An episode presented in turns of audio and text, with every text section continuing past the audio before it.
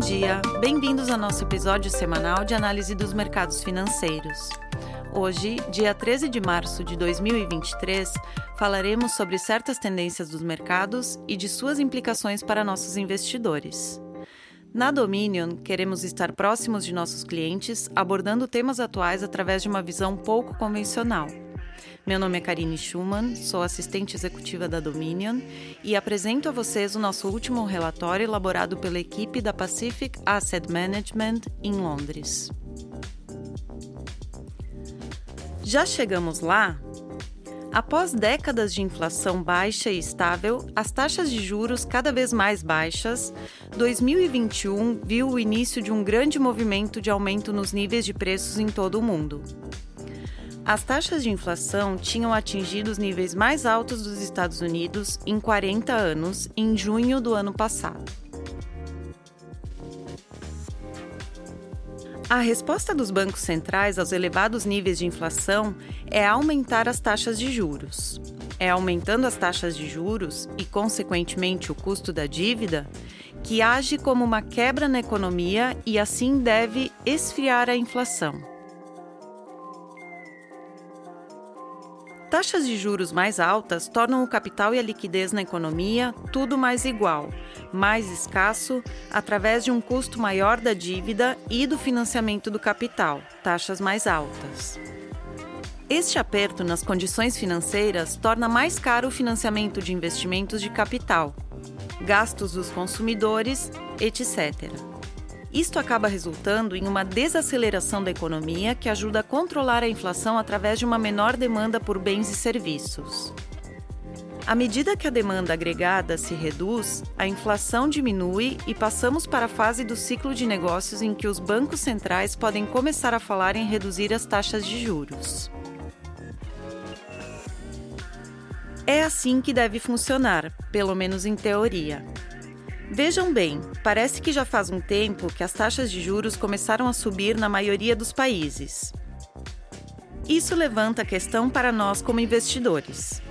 As condições financeiras já se tornaram suficientemente apertadas para reduzir a demanda e diminuir a inflação de forma consistente? Em outras palavras, já chegamos lá? Alguns dos dados econômicos importantes estão apontando na direção certa para uma queda na demanda agregada. A curva de rendimento do Tesouro dos Estados Unidos está agora tão invertida quanto está desde 2007. O que isso significa? Vamos guardar uma explicação da curva de juros para outro episódio, mas a melhor maneira de pensar sobre a inversão da curva de juros é que, como indicador principal da economia, ela tem uma alta taxa de acerto quando se trata de prever desacelerações econômicas. E está atualmente piscando o vermelho para uma desaceleração da demanda. Aqui está outro ponto de dados econômicos. O crescimento da oferta de dinheiro M2 nos Estados Unidos é agora negativo. Mais uma vez, Guardaremos a explicação desta métrica para outro episódio.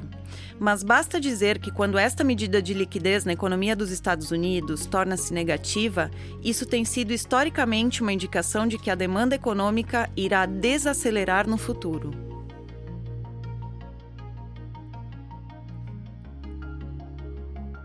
Mas, e este é um grande mas, Há evidências em outros mercados de que as condições financeiras ainda não estão suficientemente firmes para reduzir a demanda e a inflação de forma sustentável. Vários índices de condições financeiras amplamente seguidos parecem indicar que permanecemos em território solto, estes índices medem uma série de pontos de dados para tentar mostrar quão firmes ou quão soltas são as condições financeiras habituais na economia em geral. Esperamos ver esses índices se moverem claramente para condições mais firmes se os aumentos das taxas de juros dos últimos 12 meses estivessem fluindo completamente para a economia. Além disso, existem outros indicadores importantes nos mercados que sustentam ainda mais a opinião de que as condições continuam frouxas e não apertaram muito ainda. Manias especulativas nos preços de ativos do passado geralmente coincidiram em condições monetárias e financeiras muito frouxas, só terminando quando as condições financeiras se tornam mais restritivas. Quando olhamos para as mais recentes bolhas especulativas, em algumas áreas do mercado de ações e moedas criptográficas, vemos que os preços subiram até o ano 2023. E eles subiram muito.